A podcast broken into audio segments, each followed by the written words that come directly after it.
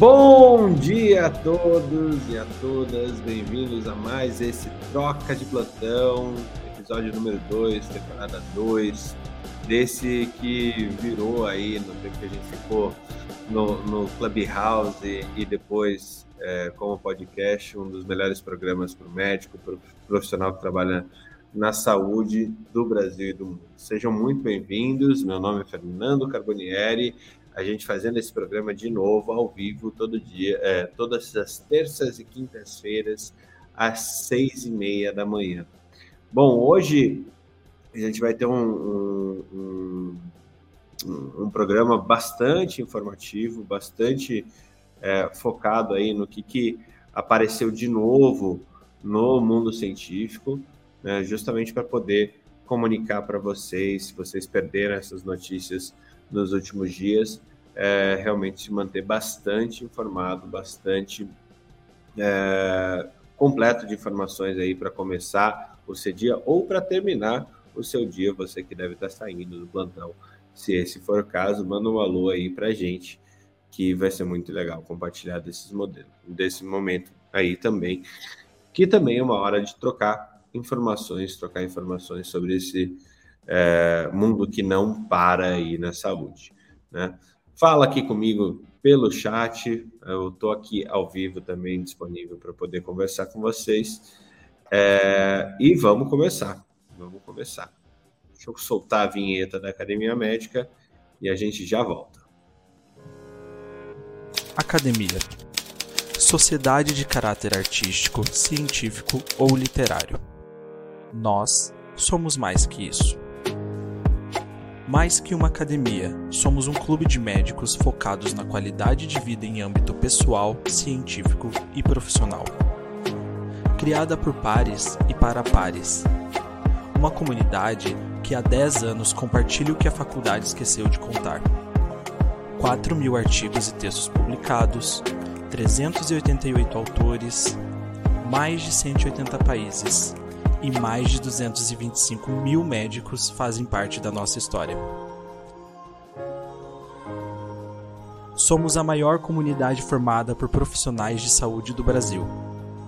A Academia Médica nasceu para te ajudar a alcançar os seus objetivos. Conheça agora o clube de médicos mais influentes do Brasil, onde a troca de conhecimento é ilimitada. Acesse academiamedica.com.br e venha fazer parte da revolução do conhecimento em saúde junto com a gente. Então, pessoal, bom dia. É, acho que primeiro, uma das grandes coisas que a gente viu recentemente foi é, o quanto a gente está começando a se desenvolver nos, nos transplantes é, heterólogos, né, vindos de animais, aí, com órgãos de animais. E teve uma recente notícia aqui, que foi feito junto com o pessoal da Universidade de Harvard, é, na Escola de Engenharia Aplicadas, que eles desenvolveram o primeiro modelo híbrido de ventrículo humano e publicaram seus resultados na Science. Há muito tempo, os cientistas do mundo inteiro vêm buscando reproduzir a funcionalidade cardíaca em modelos artificiais. No entanto, para construir um coração humano do zero é necessário replicar estruturas únicas que compõem o coração, o que inclui a recriação de geometrias helicoidais que criam um movimento de torção à medida que o coração bate. Então é muito legal da gente lembrar da embriologia aqui, lá atrás, né? Como é que é formado o coração, como é que são feitas essas dobras é, que o coração passa lá, que, que, que o nosso organismo é, faz no, no, naquele proto-órgão, né? E as dobras que ele vai sofrendo justamente para que ele tenha essa função de bomba, porque, que não é uma, uma pressão simplesmente. O movimento do coração ele é um quase que um deslizar fazendo essa bomba. Né? Então, por isso, é era uma dificuldade muito grande reproduzir isso. Então, os bioengenheiros da Harvard conseguiram criar um cardiomiócito de batimentos helicoidais e mostraram alinhamento muscular que de fato aumenta drasticamente a quantidade de sangue que o ventrículo pode bombear em cada coração. Esse avanço foi possível usando o novo método têxtil, o Focused Rotary Jet Spinning, que possibilitou a fabricação de fibras alinhadas de madeira helicoidais com diâmetros que variam de vários micrômetros a centenas de nanômetros. Essa primeira parte do RB, FRJS funciona como uma máquina de algodão doce, uma solução de polímero líquida é carregada em um reservatório e empurrada para fora através de uma pequena abertura por força centrífuga enquanto o dispositivo gira. À medida que o o polímero deixa o reservatório, o solvente evapora e os polímetros formam as fibras ao se solidificarem. É, então, é, essa forma foi superior a, outras, a outros polímeros cujas fibras se alinham de forma circunferencial em relação à deformação do ventrículo, a velocidade da sinalização elétrica e a fração de ejeção. A equipe também demonstrou que o processo pode ser ampliado para o tamanho do coração humano real e até maiores, e dessa forma, os autores dos estudos esperam que a engenharia de tecidos possa ser fundamental para o futuro da cardiologia e para facilitar acesso a órgãos para pacientes que necessitam de transplante. É, assim, é de uma é interessante pra caramba. Ah, a Marie chegou aqui. Tudo bem, Marie?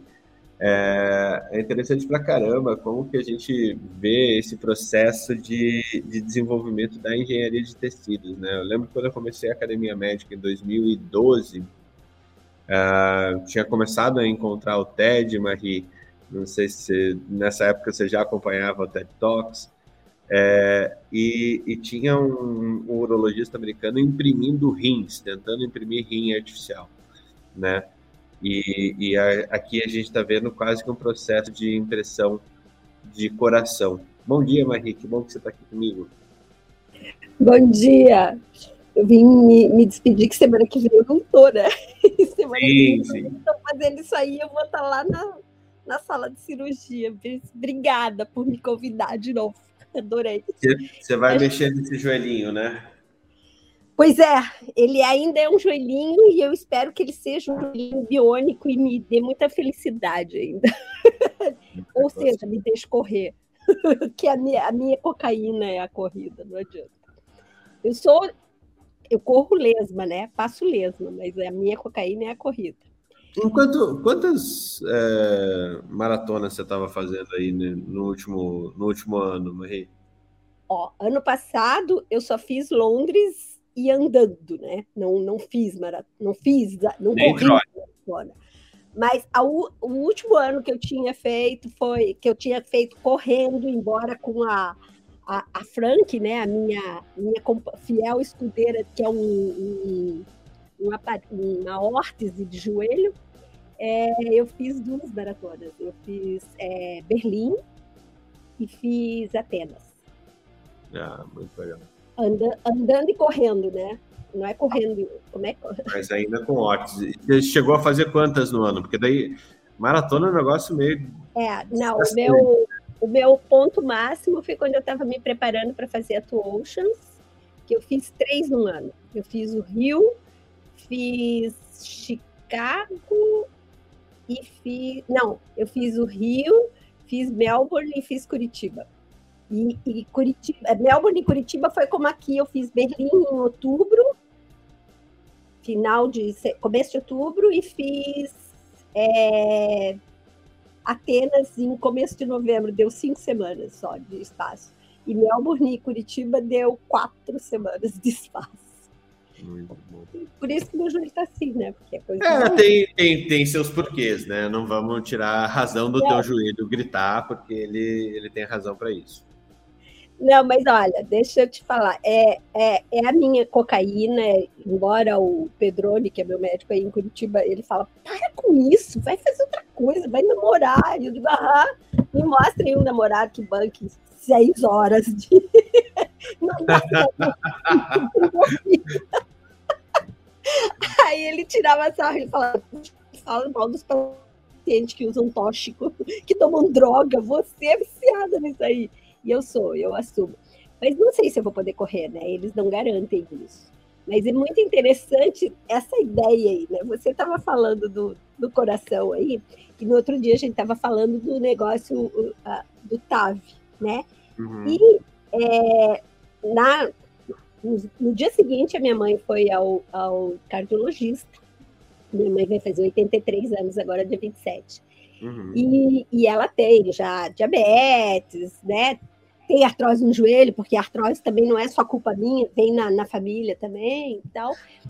E ela andava tendo mais síncopes e grande dificuldade, sempre muito cansada. Apareceu uma anemia muito mal, mal explicada, ela ainda não tem resultado para isso. Só que aí fizeram a ecocard e na ecocard apareceu uma insuficiência mitral bem violenta, assim, né? Hum. Aí o médico explicou para ela, mais ou menos, falou: olha, tem que fazer uma cirurgia. Ela, não, cirurgia não quero, não. Aí ele falou: não, mas hoje em dia a gente tem e falou da TAV, né? E explicou mais ou menos direitinho, a gente não vai precisar abrir seu, seu externo, seu peito, nada disso, é mais tranquilo. Não, não preciso fazer. O senhor sabe que eu sei eu só vou morrer com 90 anos. Então eu sou...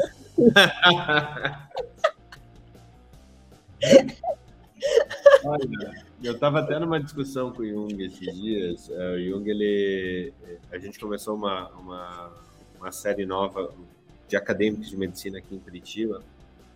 E o Jung Gonzaga, que é hematologista lá do INCA, ele tem um curso super interessante que a gente apoiou ele, que é de alfabetização e estatística. Né? Ah, que legal super legal, assim, e, e, foi um curso feito para médico sênior, né, porque é, a gente, enquanto acadêmico, aprende isso daí lá no primeiro semestre, segundo uhum. semestre, é, e é muito ruim o jeito que é ensinado. E daí é, é... é bioestatista, né, quando você está na faculdade. Eu é, só não professor era... maluco.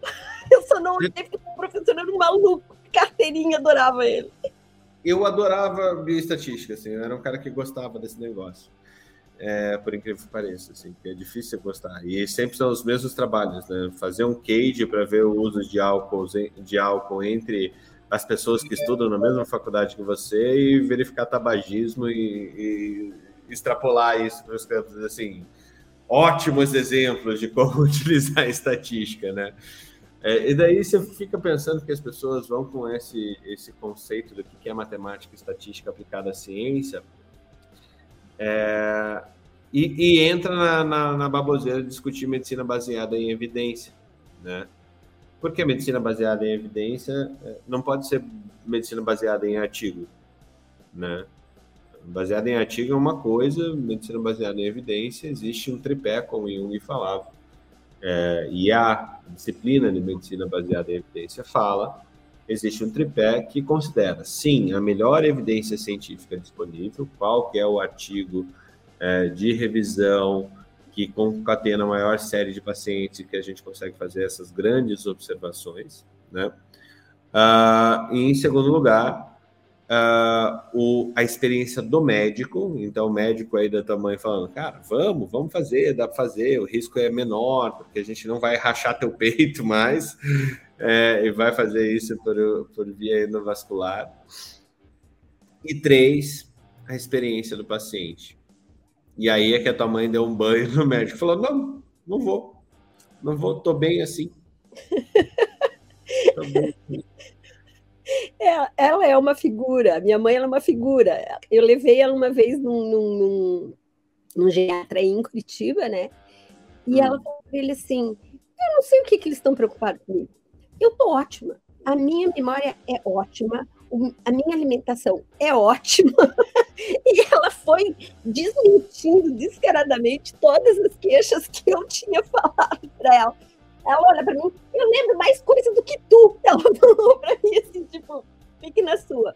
Mas eu, assim, ó, minha cabeça está sempre mil, né? E é, dentro dessa coisa, dentro da, da, da, proposta que você fez da gente ver, é, conversar sobre os mecanismos, né, de, de coibir a questão da violência sexual no meio médico, né, dentro do, do nosso sistema e tudo mais, e eu já tinha te falado isso, que uma ideia é fazer minha, né? É entrar num estudo da questão da de como a menopausa, de como o ciclo é, feminino ele interfere na qualidade de vida e como isso não é não existe praticamente nada realmente escrito nisso e nem praticamente é, um saber real em cima disso. Por quê? Porque a gente acaba desconsiderando a questão das mulheres. Eu me lembro dos congressos que eu ia que eles diziam em 2020, olha lá, há 20 anos atrás, é, eles estavam falando que nós tínhamos não sei quantos milhões de mulheres e, e eram a maioria médicos homens falando sobre essa questão, e eles falando, pense um mundo cheio de mulheres na menopausa. Claro, dentro de uma visão no Brasil, dentro de uma visão quando a gente já sabe que é, mundialmente a coisa modifica. A nossa é, sociedade ocidental tem um olhar para isso, enquanto que a sociedade oriental tem um olhar diferente disso, assim, né? E a uhum. gente precisa trazer isso junto e trazer esse olhar. E para trazer esse olhar, nada mais importante do que a visão da mulher. E a mesma coisa eu acho aqui na questão da estatística, né? É, eu me lembro que eu tinha, eu acho que uns 11 anos, eu li na. Uma, a minha avó assinava a Reader Digest, sabe? Seleções da Reader Digest. E eu adorava ler os pés de página, aquelas, aquelas citaçõezinhas. Tem uma citação que eu trago assim com o maior coração até hoje, que ele diz assim: ó, o estatístico, tá? Aquele ferrenho defensor, assim, é o cara que morre afogado num rio de profundidade média um metro e meio. muito bom. Ele não sabe nadar, mergulha onde o rio tem muito mais que metro e meio e morre afogado ali, entendeu? Porque na estatística dele, a profundidade média um metro e meio, ele estava de boa.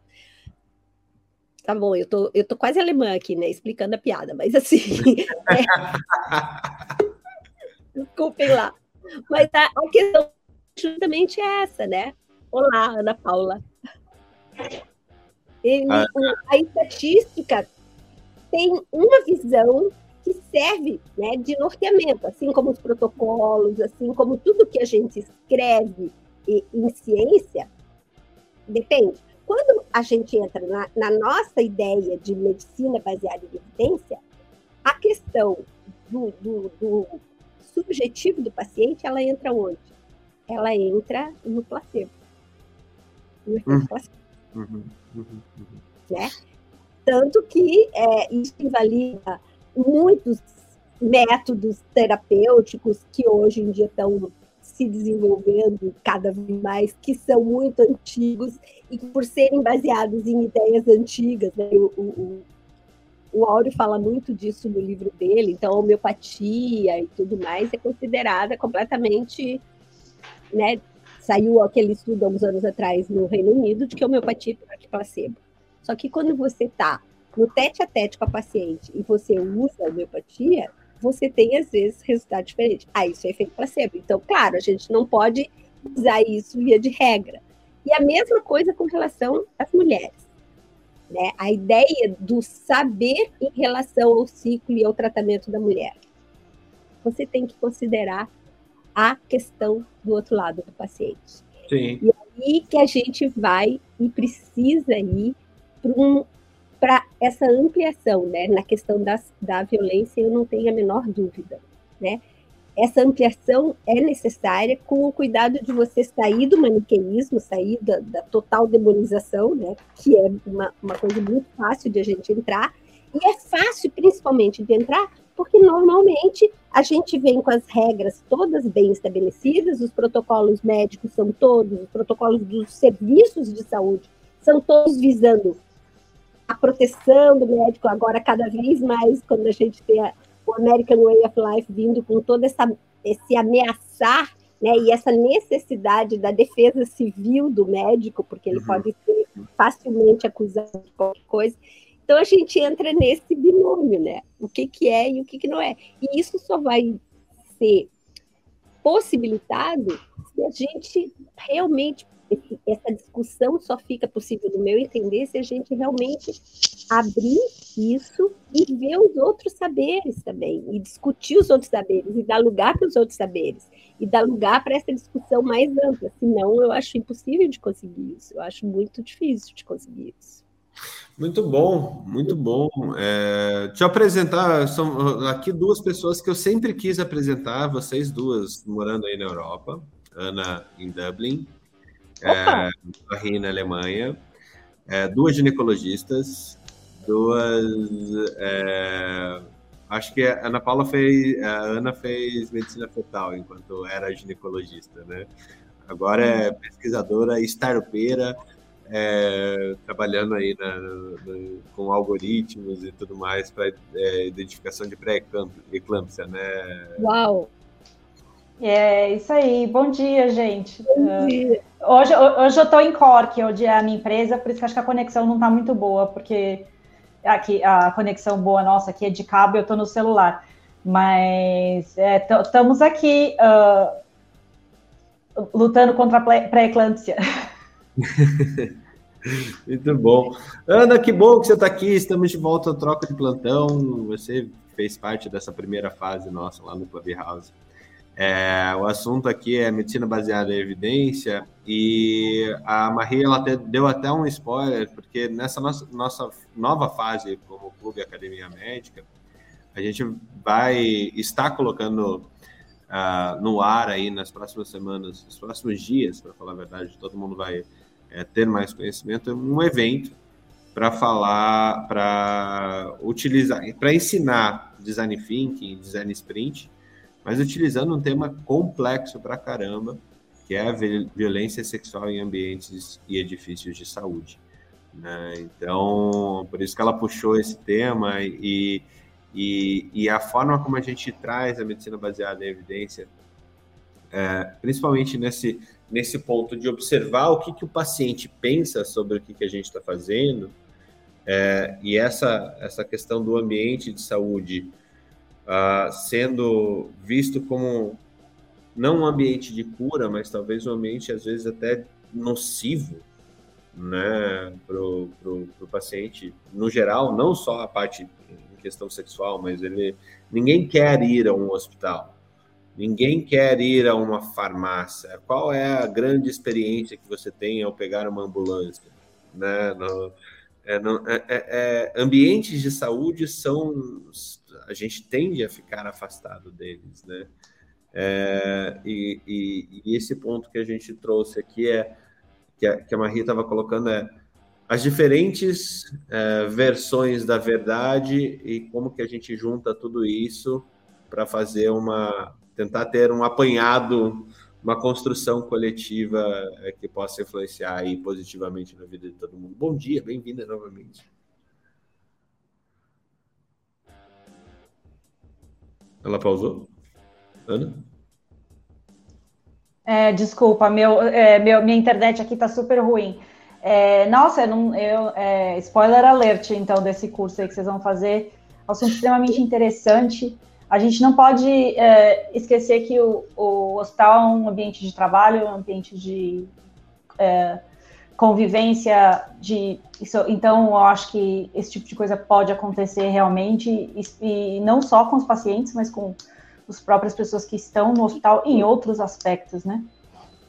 É, a minha vivência eu vou, em. Precisar dos seus contatos da polícia para poder fazer isso. Tá? É, a minha, a minha, a minha a visão em uh, violência, uh, violência sexual é a visão do ginecologista e do médico fetólogo, que muitas vezes participa né, de interrupções gestacionais, uh, especialmente no Brasil, né? Agora eu mudei para a Irlanda, que é um país que mudou a legislação faz muito pouco tempo em relação a isso, né?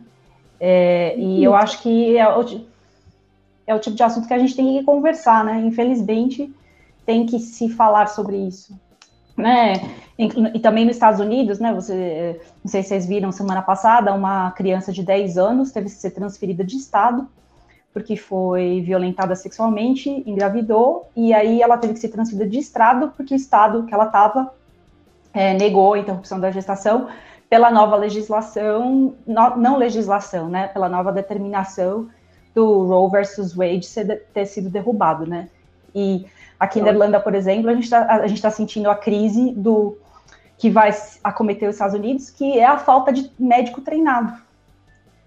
É, aqui na Irlanda a gente não tem médico treinado em violência sexual e, e interrupção de gestação, por, porque simplesmente porque não tinha. e nos Estados Unidos é, isso já está sendo encarado como um problema nas universidades médicas que esses médicos não vão receber treinamento porque o estado que eles estão estudando, fazendo residência, não tem mais interrupção, né?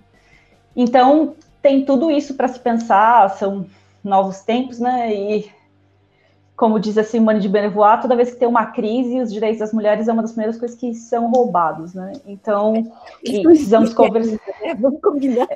É, então, estamos numa belíssima crise, né?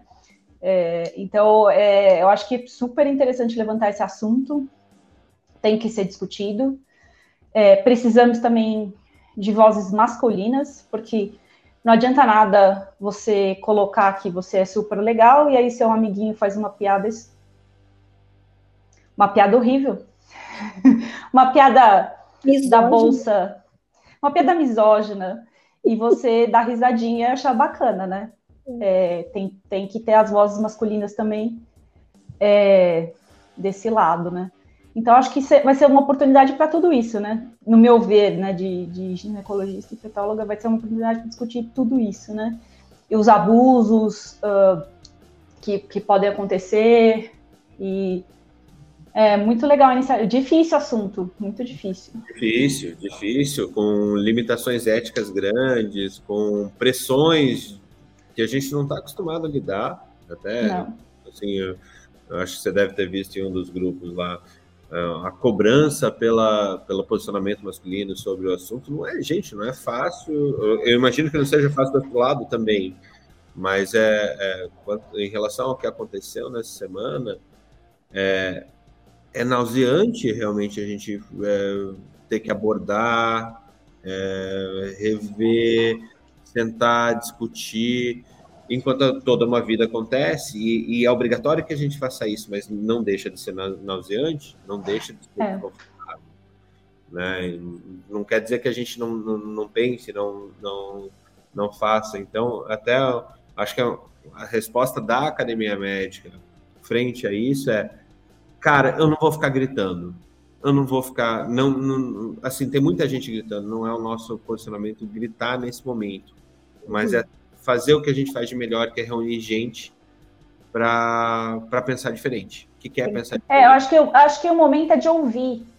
Porque é. É, as mulheres. Que mulher que você conhece que nunca foi. Nunca teve alguém que passou a mão na bunda? Ou, entendeu? Que mulher que você conhece? Todo, é, é o momento das pessoas sentarem e escutarem. Porque, infelizmente, isso é uma realidade isso é o baixismo estrutural, é tudo isso tem relação com isso. E agora, infelizmente, é o momento de escutar e digerir e e ver o que a gente vai fazer com isso, né?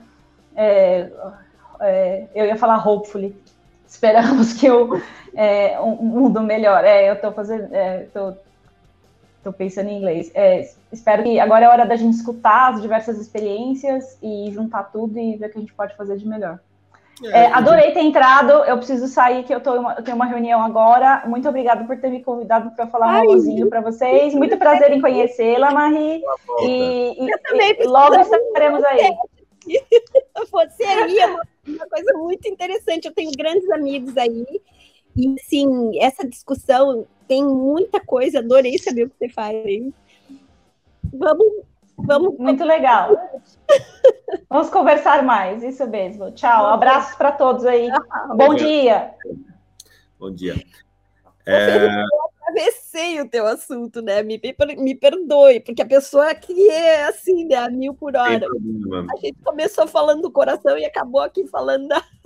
Mas é assim que é o troca de plantão, Marie. É, a gente tem a vantagem aqui de, assim, tem a gente é livre para fazer as trocas que acontecem e mais do que tudo é, é, eu acho que a academia médica é um ambiente de trocar também referenciais pessoas e networks dos mais variados né também conhecer a é. Ana não conhecia mesmo muito legal a empresa e... que ela trabalha é muito legal porque eles é, eles tentam é, pré-eclâmpsia, assim, você melhor do que eu sabe que é uma coisa sem muita solução, sem muito diagnóstico e sem muita prevenção, né? É, então, o que, que ela, ela me disse lá que o pessoal da, Uh, como que é o nome da empresa? Não vou lembrar o nome da empresa que ela trabalha agora. É, Metabolomics Diagnosis, Diagnostics. Oh, é, eles usam esses cálculos de, em cima de metabolômica, uhum. Colocando dentro de um algoritmo, porque não dá para você calcular isso na mão, né? É, essa quantidade enorme de variáveis, tentando identificar os pontos. Se você colocar esses pontos dentro de um algoritmo, o computador com a inteligência artificial vai dizer: essa paciente pode estar. Vai fazer. Uhum. É, essa paciente vai fazer eclâmpsia. Quer explicar rapidinho o que é eclâmpsia nas palavras de uma ginecologista que pensa em alemão? Como a... Bom, a, a, eclâmpsia ela é realmente uma tempestade dentro do organismo, né? O, o, o feto, né? A, a, gravidez é um alien dentro do teu organismo. O teu organismo, o organismo feminino, ele é preparado para isso, mas de acordo, e a grande questão é essa, né? É, de acordo com todas as variáveis que você tem, você tem os, uh, o que eles chamam de é, fatores é, determinantes, os fatores é, que são facilitadores para ela, ela acontecer, e a prevenção é um grande trabalho, né? E é interessante porque assim, a experiência é, de saber que eu tenho do sistema irlandês é assim, eu tive uma, uma era uma amiga virtual da blogosfera na época que eu tive um, um blog e ela estava grávida internou e assim toda a gravidez dela eles têm um, um protocolo de pré-natal muito diferente do nosso no Brasil tá? Muito mais afastado muito mais assim muito mais mecanizado. Eles têm a questão dessa saúde é, que não é a, a, o nosso sistema único de saúde, não é a saúde pública, mas é a saúde pública, e que é mais ou menos para todos, e você não tem, a não ser que você tenha um extrato muito superior, você não tem um, um, um, um gerenciamento, uma capacidade de, de, lidar com isso muito assim. Então, eu tive algumas pacientes que tiveram experiências nefastas, e essa que eu estou falando, ela internou, ela estava um risco de pré-eclâmpsia, ela fez uma, é, na verdade, pré-eclâmpsia, né? Ela não fez eclâmpsia, ela fez pré-eclâmpsia, porque ela já, ela tinha 30 e poucos anos, 35, eu acho, ou 37. Enfim, ela fez pré-eclâmpsia, é, uma pré-eclâmpsia leve, foi, uma, foi bem manejada nesse sentido, teve parto normal, só que ela teve daí, ela fez uma coisa muito louca, ela teve um, um episódio de esquizofrenia pós-parto. Um surto esquizofrênico, tá? Que aparentemente começou como uma coisa meio depressão, mas pelo diagnóstico, pelo que o marido me falou, é, eles é, é manejaram como surto esquizofrênico, inclusive levaram ela para é, terapia de choque. Tá? E aí eu né, eu fiquei assim também. E o marido me ligando, a, a, gente nunca tinha se falado, não se conhecia, mas eles eram o único contato mais assim que eles. Que eles, eu era o único contato mais assim que eles tinham. Eu entrei em contato com um médico aí em Curitiba, que é o Francis, que é psiquiatra, né? E é homeopata, tá? E é um cara bom, super bom. E daí eu falei, Francis, eles estão falando em fazer eletrochoque, não sei o que. Ele falou, Mariane, infelizmente, é a melhor solução nesse é momento. o melhor tratamento. É, é o melhor tratamento nesse momento. E assim você pode. Enfim, coloquei os dois em contato.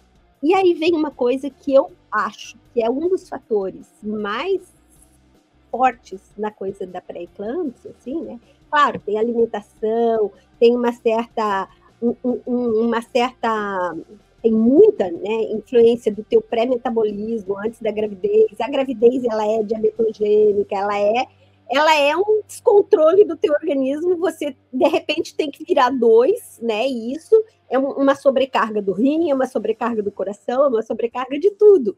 E você tem que ter um, um jeito de gerenciar isso. A maioria do mundo tem. Eu sempre digo que eu acredito em Deus, o meu filho é é, ateu e ele fala: como é que você acredita em Deus? Eu acredito em ciência. Eu digo: olha, eu tenho que acreditar em Deus porque tem coisa que a ciência não explica, não adianta. Tem coisa que a ciência ainda não explica. Talvez um dia a gente consiga explicar, né? O meu Deus não é esse Deus super dogmático, super assim, mas eu vejo milagre todo dia. não, você... não é um Deus punitivo, né? Seu feio, vou te punir não é punitivo, não é dogmático, não é regrador, não é nada disso. Eu acho que Deus é, o meu Deus é muito mais assim, é, Nietzscheano, né? Deus sou eu, assim, sabe? É, mas essa coisa de que você tem que entender que existe mais coisa entre o céu e a terra do que propõe a nossa boa filosofia, sem dúvida.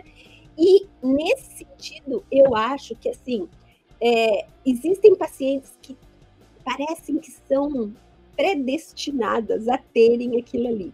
Mas num sistema X ou Y, elas não vão desenvolver.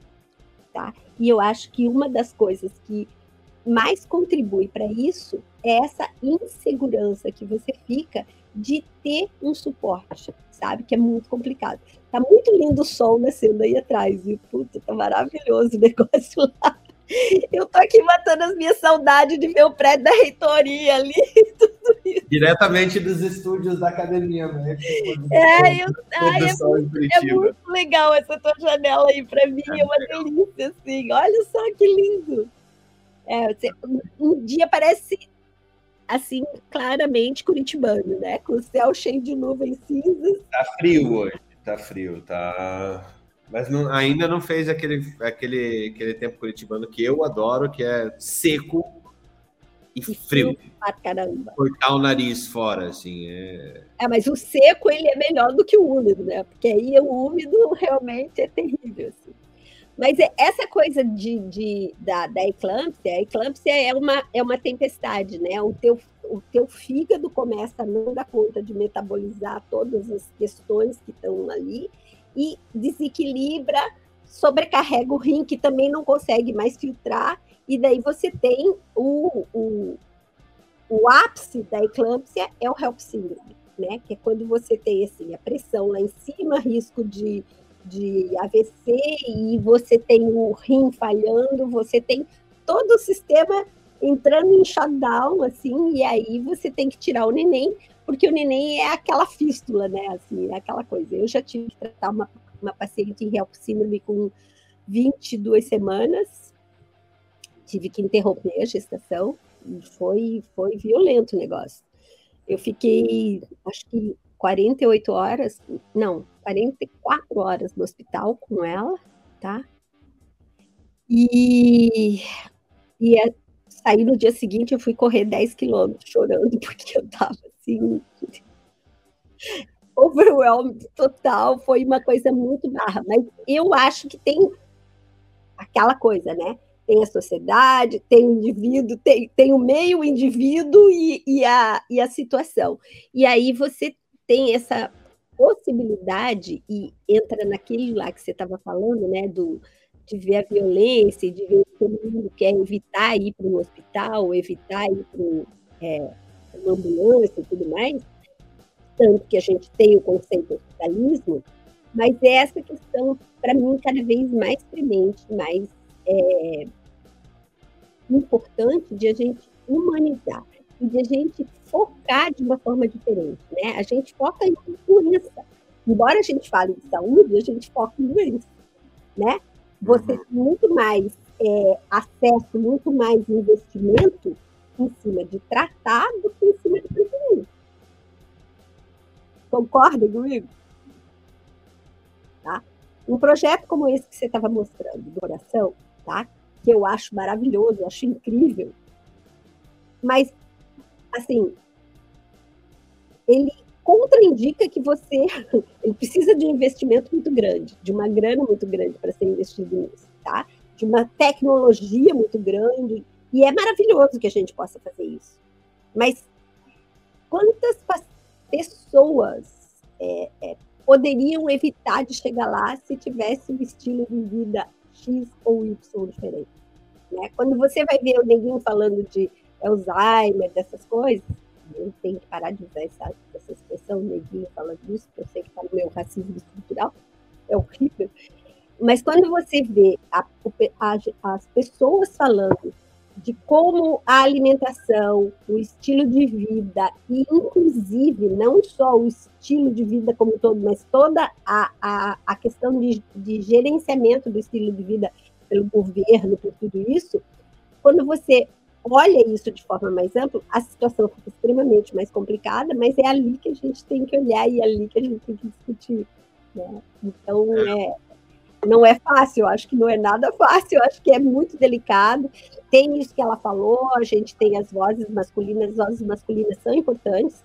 Né? A, a gente não, não tem que trabalhar o feminismo com as mulheres feministas, né? A gente tem que trabalhar o feminismo desde criancinha, porque as mulheres são realmente um, um grande componente desse machismo. Eu sempre defendi isso, assim, eu sempre e às vezes fui até mal considerada, porque eu digo que o machismo é um construto muito feminino, ele é mantido, né? Você ensina a, a eu não sei quem que disse isso, mas é uma das, das poderosas que fala que a gente continua, infelizmente, as mães continuam educando. Bom dia, Felipe continuam educando os, as suas filhas para serem mães e os seus filhos para serem filhos. Eu tenho duas meninas, né? Então eu fico muito preocupado nesse contexto todo, como é que vão ser as coisas, né? Até porque a gente sempre acha que as coisas vão melhorando e depois é, eu vi, saiu um vídeo agora recente do programa da Xuxa da década de 80. Aí falando com um suposto viajante do tempo, dizendo como é que estavam as coisas em 2020. Eu vi. Tá tudo indo, tá tudo maravilhoso, as pessoas se respeitam, as guerras acabaram, o mundo está. É, Mas é... o Arari falou isso antes da pandemia, né? O Arari escreveu o Homo Deus dizendo: olha, acabaram as guerras, acabaram as fomes, acabaram as pestes. Vamos viver de forma harmônica. Será? Parece que as coisas dos últimos 40 anos pioraram. Então, então assim... Eu acho assim, que isso não está no nosso DNA. Não está no nosso DNA. E a, o grande problema do nosso DNA é bem esse, né? A gente é muito acostumado, a gente é muito voltado para pensar tudo azulzinho, tudo poliana, tudo bonitinho. E a gente nega e não quer ver o nosso lado negro, né? E o nosso lado negro tem uma força violenta. E, e gera isso, né? A gente tem mães educando. Né? Eu acho que o nosso cérebro reptiliano lá do, do, do Kahneman, ele é, ele é muito confortável. Ele é muito, a gente busca o conforto. Né? A gente busca o tempo todo o conforto, porque pensar é difícil, gente. Mudar é difícil, é, fazer diferente é difícil, sair da, da minha prática clínica é difícil. Porque é, na minha toda mudança é dolorosa, né? Toda mudança é dolorosa, porque assim, tem aquela velha frase, né? Na minha experiência.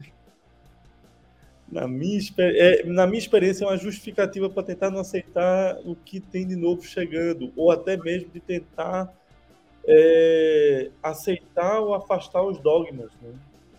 É, mas sabe, sabe, que isso é legal, Felipe? Para quem não conhece ainda, que está vendo a primeira vez aqui, acho que Marie e Felipe já ouviram. A Marie já te ouviu lá no troca da. No, no troca não, versão do dizendo, Eu ouvi todos, eu digo, acho que ela me ouviu. Para quem não conhece, é um amigo que veio do primeiro troca de plantão aqui e infectologista, mas uma pessoa bastante, bastante ampla também, em constante transformação. É, e, e, e, eu acho que, que a gente tem, tem, tem uma questão que eu queria trazer aqui, que é o ego. Né? Eu acho que a gente vem de uma época que o ego era construído nesse, em cima de títulos, em cima de posições em cima de, em cima de chefias, em cima de coisas é, que você conquistava, que você podia, desculpa colocar essa expressão, mas você colocava o pau na mesa e era isso aí, você, as pessoas tinham que respeitar você por causa daquilo. É, e o ego era nutrido por esse posicionamento. E talvez a gente esteja entrando em uma era, ou a gente está conflitando diferentes entendimentos de sociedade, onde o ego agora ele é nutrido por nossa capacidade de trazer outras visões, outras verdades, outras coisas. Eu me sinto extremamente realizado por poder proporcionar isso daqui, pessoas diferentes, que não precisam pensar da mesma forma, e é até bom que não pensem da mesma forma, para que a gente construa, porque o, o, mundo da ultra, do saber tudo sobre nada, ele está sendo menos valor, vai estar tá diminuindo de valor, né? O que vocês acham disso? Você vê na pandemia, né? Na pandemia teve muito pseudo-herói, né? Querendo trazer soluções mágicas, distribuindo remédios miraculosos sob uma premissa de uma pós-verdade montada, né? Criou uma pós-verdade onde as pessoas seguiam de forma messiânica e iam fazendo achando que aquilo ali estava trazendo algum tipo de benefício para eles, né? A pandemia mostrou muito bem isso. Quando você lê A Bailarina da Morte, que é a, a, a gripe espanhola na Primeira Guerra Mundial, e quando você vê a grande gripe do John Barry, que é no, falando da Europa e dos Estados Unidos, como foi que teve enfrentamento da guerra, uh, desculpa, da, da, contra a gripe espanhola, é um filme de terror visto de novo, né? Parece aqueles remakes, né? A gente assistiu o Pânico agora e tá vendo o Pânico da década de 90 naqueles livros, né? Porque a história é a mesma, o enredo é o mesmo, a situação é semelhante, o que muda são os períodos apesar de 100 anos depois, parece que a gente não aprendeu nada, né? Porque a gente repetiu os erros bem bonitinho. Até as drogas, a gente repetiu, né? Cloroquina foi usada naquela época e foi repetida agora. Teve, teve uma. A, eu achei aqui, me deram de presente um, um, um papelzinho assim, do século XX, eh, no começo do século XX, dizendo que os boticários estavam vendendo charutos porque o charuto matava o vírus na boca, né? Por causa do calor, do tabaco, do coisa. Cara, a gente viu logo no começo da pandemia a turma dizendo: ah, aqui no Brasil é tropical, fica tranquilo, que o vírus não vai invadir aqui, né? Eu fui até ver a mortalidade do Piauí agora para ver como é que foi, mas é, não acho que deu muito, não seguiu muito essa linha, não. É, o vírus não respeitou essa. Não respeitou essa questão do calor, não, viu? E Manaus que o diga, né? Manaus que o diga. Então, assim. Sabe que na época que, que, que, que aconteceu essa coisa de super spread em lugar é, extremamente quente, o que, que eu fiquei pensando? Cara, é, é. Ar-condicionado esse negócio. O problema está no ar-condicionado. É, você sabe que o, a gente já falou sobre isso em vários programas, né? Os prédios inteligentes a gente tem que começar a pensar na, nos prédios inteligentes. Uma coisa interessante, a gente prestou assessoria para o, o, Porto Digital aqui, que é com um grupo do. Oh, opa, Nilton! O pessoal do Porto Digital aqui em Pernambuco. O pessoal do César e tudo mais. Os a gente montou, a gente falou, olha, ele perguntou, como é que é o mundo ideal? Olha, o mundo ideal é meio complicado, mas o mundo ideal é assim, é assim, é assim, é assim, é assim. Cara, eu passei lá em novembro para fazer a consultoria. Quando chegou em abril, maio, eu vim para cá ver o mundo ideal. Os caras construíram uma estrutura de renovação de ar no prédio. Detalhe, prédio do século XVII. Os caras criaram uma reconstrução, uma renovação de ar, um sistema, uma... Cara, um negócio espetacular, assim. Como assim? É exatamente ou seja, existe a tecnologia, existe o know-how, mas tem que botar a grana na mesa, né? Tem que botar também a grana como. Eu, eu a... vou te falar que no, no, começo da pandemia, mesma empresa uh, que importava importava um sistema de, de ultravioleta para você colocar direto no fan coil de sistemas de, de ar-condicionado, né? Era super legal porque eles criavam peróxido de hidrogênio, micropartículas de hidrogênio para ser disperso no microambiente. Né? Era, era, assim, impressionante era como não vendia aquele negócio. Todo mundo procurando formas de renovar ar, de fazer tal, só que me parecia que era, que era, ó, oh, bonito essa tacarela. Tem que mandar uma para o Newton dessa. É... Quero é, na, na, na, é, assim, se eu mandar via correio, você já sabe, né? Vai chegar em, em pedaços, né? Eu, eu, a gente tava falando do Piauí, o Newton aparece, né? Pá! Mas é, é, é, impressionante que os lugares, assim, foram muito poucos os lugares que, que olharam a ambiência É, e daí você via coisas grotescas, né? Tipo, festa de aniversário com bolo no, na UTI, pra, na, na, na enfermaria, para o cara poder assoprar. Oxigênio, né? É, com oxigênio, que não pega fogo, não ajuda a pegar fogo, nada, né? Nada. É bizarro, é bizarro. E, e, e, e, você sabe que você falou uma coisa interessante. O que apareceu de solução mágica com ozônio, é, infravermelho, é, muitas das consultorias a gente tem que prestar serviço assim. Isso é validado, isso não é validado. Porque senão não dá a falsa sensação de segurança, é o pior dos mundos.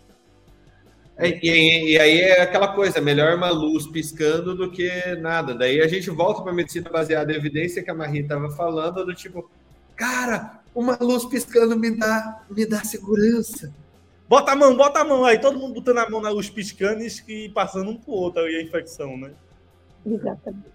Exatamente. Mas era bonita a luz piscando. e o efeito visual massa, assim. Eu... É. Milton, bem-vindo. Sei que você teve uma, um fim de semana bastante corrido. Como é que foi essa história de HackMed, de de estar tá envolvido e conectado com, com, com, outras pessoas aí do Brasil inteiro que estão fazendo inovação? Bem-vindo. Bom dia, bom dia. Prazer estar aqui de novo. Desculpa o atraso aí. É, rapaz, foi sensacional. Assim, eu fui no HackMed. Eu tinha ido, assim, eu tinha participado de um virtual aliás, 2020 acho que teve. Virtual teve. O primeiro HackMed foi 2019. Foi, vi, foi 20, foi 20. Eu fui participei lá como mentor. Fui eu e a Cláudia. Foi dia 29 de janeiro. Deixa eu contar rapidinho essa história. Dia 29 de janeiro foi minha última viagem a negócios. E eu peguei o avião de Curitiba a, a Guarulhos é, de boa, assim.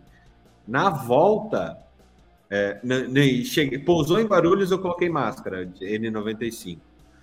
Daí as pessoas me olhavam com aquela cara estranha assim, como é que, é, como que, por que, que esse cara tá usando N95? Eu fui no banheiro, um menininho entrou no banheiro, me viu com a máscara azul, ele entrou e saiu correndo atrás do pai, porque ele nunca tinha visto alguém de N95. Isso é 29 de janeiro de, de 2020. Você vê o que, que mudou de lá para cá, né? É, foi, foi presencial. Esse 2021 foi online. Pois é. Aí eu, eu, eu participei nesse primeiro online e fui esse agora. Cara, mas assim, bom, lá muita gente interessante, né? Tá no, no, no, na crista aí, digamos, da inovação e foram apresentados aí as coisas, muitas coisas que a gente já sabe, né? 5G, metaverso, é, realidade virtual, além do básico aí que todo mundo corre atrás, que é integração de dados e, e uma saúde mais conectada. O que me chamou a atenção foi realmente uma participação ativa dos grandes players, né? Do, aí tinha lá o Einstein, o, o, o Sidney Klagen estava lá, o Paulo Nigro do Sírio estava lá, quer dizer, as grandes, as grandes corporações de saúde do Brasil é, estão conectadas com esse novo momento. Né? E isso é importante para que a coisa é, aconteça, que a gente não fique só na, na é, divagação né, de conceitos, mas que a coisa realmente aconteça na prática. E, e foi muito interessante também, Fernando, uma parte da, da educação em saúde, que foi um, um painel bem bacana. É, uma, aí eu me lembro da, da, da Clara Carvalho, né, que era que é estudante, que é, era, né, ela é representante da medicina de emergência, e até no Instagram ela é, Clara, é a Clara Mil Volts, né? É bem interessante assim a, a, os novos, novos conceitos. É, o pessoal da USP, da parte de educação também e do governo foram assim, é, é, foi um painel bem interessante que mostrou o seguinte que, é, a gente ainda tem os currículos é, engessados nas faculdades de medicina em relação à inovação, algumas áreas, né, essas que a gente trata aqui, né? Inovação, a parte de é, educação financeira na faculdade, a parte de gestão de saúde na faculdade que não tem ainda hoje. Então, o, o, o comentário da, da Clara, que formou na USP, foi para os. É, sei quem era que estava na USP também, lá no painel antigo, que ela disse o seguinte: olha, o meu currículo hoje é o mesmo de 30 anos atrás na USP. Então, foi uma coisa bem interessante essa parte, né, também. Uma, uma, coisa que a gente sempre falava, Newton, você deve ter ouvido eu falar isso alguma vez, o problema das faculdades de medicina é que elas ensinam medicina para 20 anos atrás. Né? Exato. É, eles ensinam medicina para o que está consolidado no livro, é, e só que e agora eu acho que a gente está passando por uma transição que é interessante, óbvio, mas ainda ela, ela é muito ela está muito em ebulição, então não tem, não tem ordem nenhuma aqui. É, que a gente, de um lado, está vendo uma galera, não, porque tem que ensinar inovação, tem que ensinar é, é, discussão financeira, tem que ensinar como que vai ser a vida desse médico, e daí a gente está deixando a base, como diria o Jung, aquilo que é robusto, aquilo que sustenta todo o nosso pensamento como médico, como cientistas, como desenvolvedores, que é a ciência básica, né? Isso está ficando de lado para uh, para dar espaço para historinhas melhores de serem ouvidas, né? É, Não, e daí a gente tá, tá, é, é, complicado essa essa, coli, essa falta de colisão entre os dois mundos, né? não é nem a colisão porque você vê assim, ah, nós somos inovadores, somos legais, damos aulas utilizando inteligência artificial e robô e, e, e virtual. E aqui o tradicional está falando, tá, não, a gente é robusto, tá, e no meio ninguém, ninguém, ninguém não, a gente faz isso, a gente faz, a gente sempre fez, a gente, a gente e outras pessoas fazem. Mas uh, o estruturado ainda está tá, tá, tá faltando essa, esse contato, né? Não sei se você viu esse contato melhor lá, como foi isso? É, lá é um público selecionado, né? Então o público que está lá é um público que já está nesse, nesse mundo, né? Então, assim, desse mundo de inovação e tal. E eu vi que você tinha postado um texto ontem na academia em relação à parte conectada, né? Todo mundo é, é, falou muito nisso, né? Você usar é, wearables, internet médica das coisas, né? para fazer tudo. E a telemedicina foi muito falada lá, mas aí, foi, aí voltou para o básico, né? Até estava conversando com o próprio Jamil, né? lá no jantar dos palestrantes. Aí ele disse: Eu estou eu, eu, eu tô dando aula de telemedicina para ensinar as pessoas a usar a ferramenta aqui, porque a gente, para nós que estamos aqui, nós somos, vamos dizer assim, fora da curva nesse sentido, né? A gente tem uma outra mentalidade, mas é, se você pegar a medicina tradicional, para o pessoal usar uma plataforma de telemedicina. Parece fácil, mas se você pegar um médico aí depois dos 50, 50 e pouco para ir fazer isso, sair do mundo dele analógico para o digital, não é tão simples assim. E, e, e, e a gente está tendo que ensinar as pessoas a usar a telemedicina como ela tem que ser, né? com toda a proteção, com as plataformas certificadas, não pelo WhatsApp, né? como estava sendo. É, é, é, e isso também requer uma, um treinamento para as pessoas. Hum, acho que deu uma. Caída. Há um mundo muito. Há um mundo muito. É, não, aqui foi o meu, que foi o meu despertador que tocou. Aí ele entra aqui, isso aqui, para vocês entenderem, na hora que entra o despertador aqui, ele tem, tem, que pôr pra, tem que pôr para 6 e 20 da manhã, viu, Nil? É, não, é porque eu tenho vários, cara. Na verdade, tem vários, ele entra vários aqui. Mas, enfim, é, você tem um mundo, um mundo que é conectado e muito bom. Assim, eu, eu conheci muita gente nova que eu não conhecia e que já em todo lugar do país o pessoal está fazendo muita coisa legal, mas são silos, né, Fernando? São silos. Não. Silos, silos nesse mundo é, de saúde que é gigante, que ainda tem uma parte totalmente fora dessa, desse mundo conectado, digital e tal, e tem uma parte, tem, um, tem umas pessoas que estão muito na frente.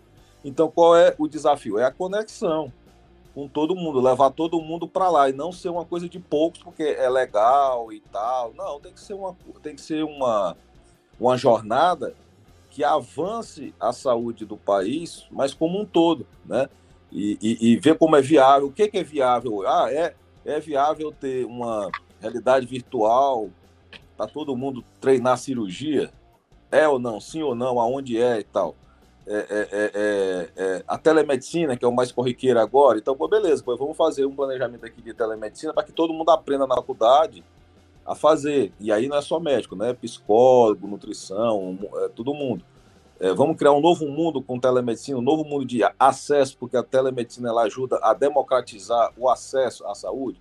É uma boa, é legal isso. Mas para quem é mais legal? É mais legal para quem está em zonas é, é, é, é remotas, para quem está lá na Amazônia. Assim, aí você vai, aí você escutou, eu, eu escutei várias histórias assim, ah, foi legal como a gente tratou gente lá na Amazônia, é, que nunca tinha visto nada, nem um médico, nem nada. Mas beleza, isso aí foi uma iniciativa. E como faz isso, é, vamos dizer assim, um modelo de nova saúde, entendeu? É, assim, é, é, nesse sentido. Mas, assim, muita gente boa, cara. O que me impressionou foi muita gente. Tem a menina que descobriu, vocês sabem que tem uma brasileira que descobriu os asteroides, a Verena, que trabalha na NASA, e a história dela, ela era uma técnica de enfermagem, tinha um curso técnico, trabalhava no HC como técnica de enfermagem. Depois ela se interessou e foi fazer um curso de neurociência no Einstein. E depois ela fez a prova para medicina na USP. E hoje ela é aluna de medicina da USP Ribeirão. E ela descobriu nessa pesquisa com. Aí ela fez uma pesquisa, participou de uma pesquisa da NASA. Hoje ela é pesquisadora da NASA. Descobriu mais de 20 é, asteroides. Eu não conhecia a história dessa, dessa garota, eu conheci lá. Então, é um, é um Brasil fantástico e às vezes a gente nem conhece, cara.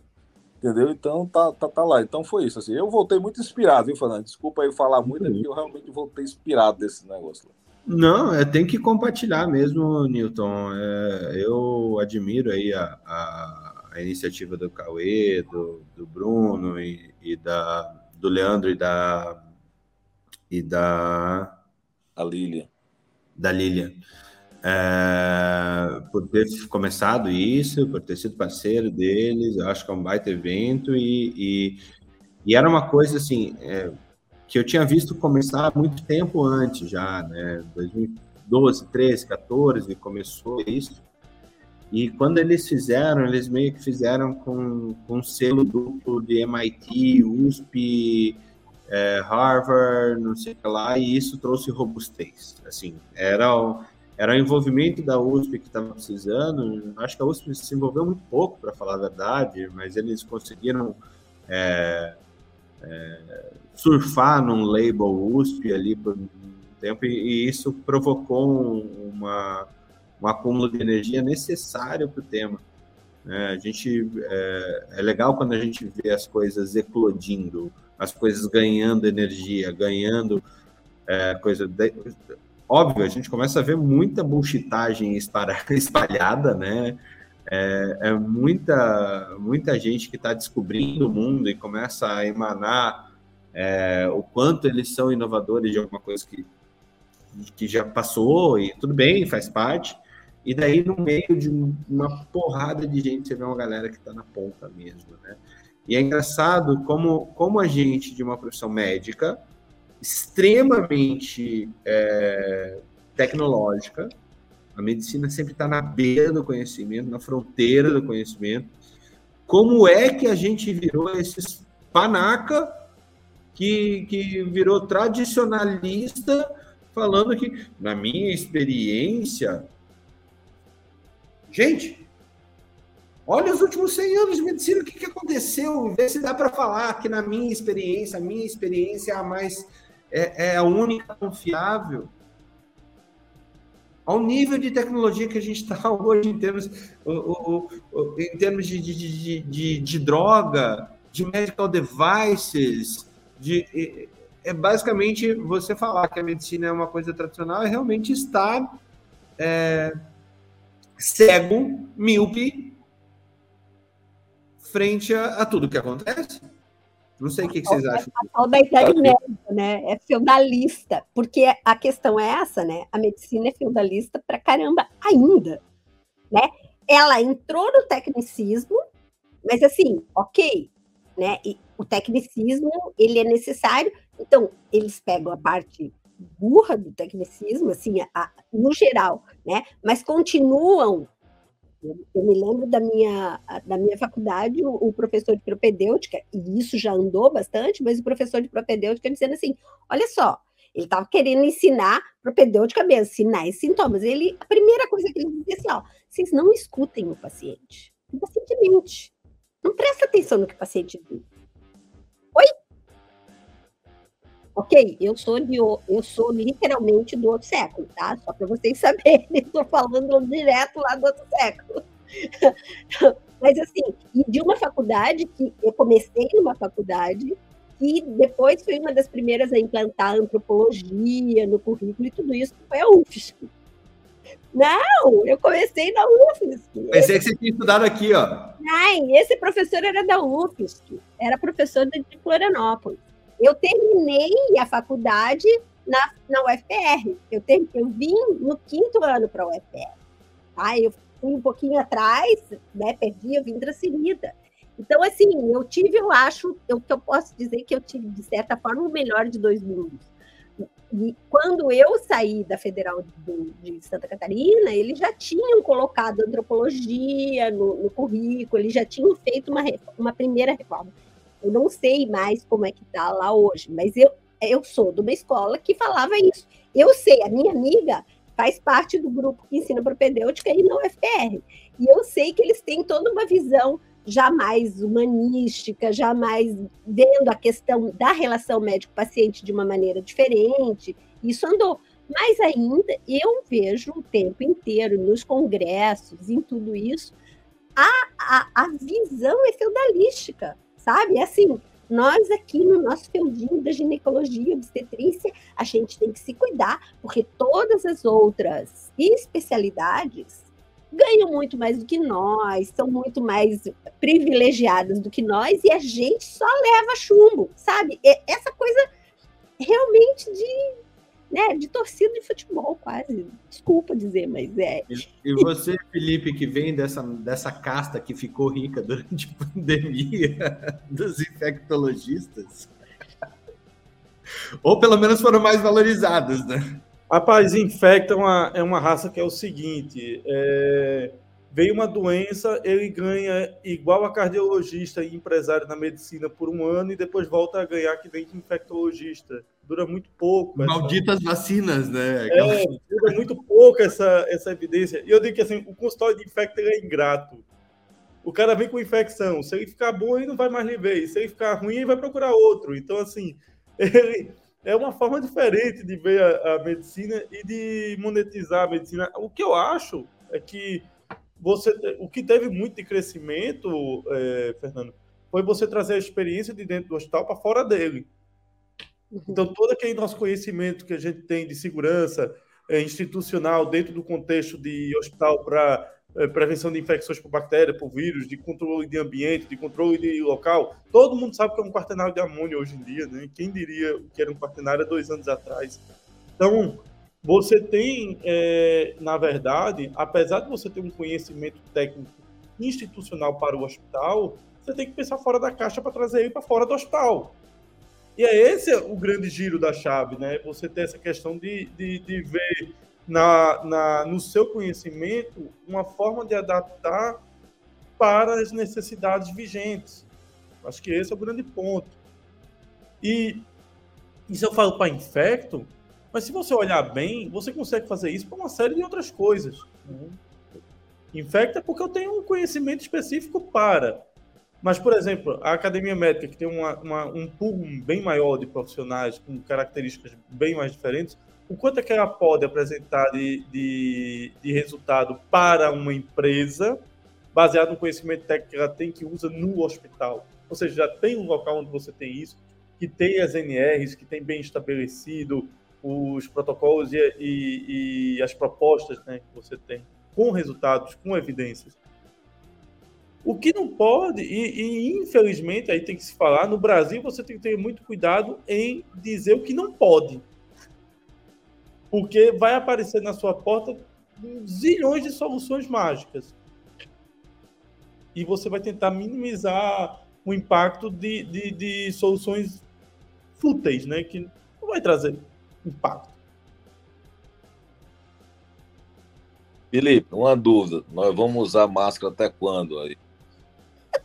Ô, Nilton, bem, boa pergunta. Nem eu sei mais. Eu, eu, eu chutei no, no, lá em 2020, no início do troca de plantão, eu dizia que a gente usa máscara até o meio de 2022. O problema é que chegou o meio de 2022 e aí alguém me faz essa pergunta e eu, fiquei, eu fico complicado agora. Eu digo, não sei.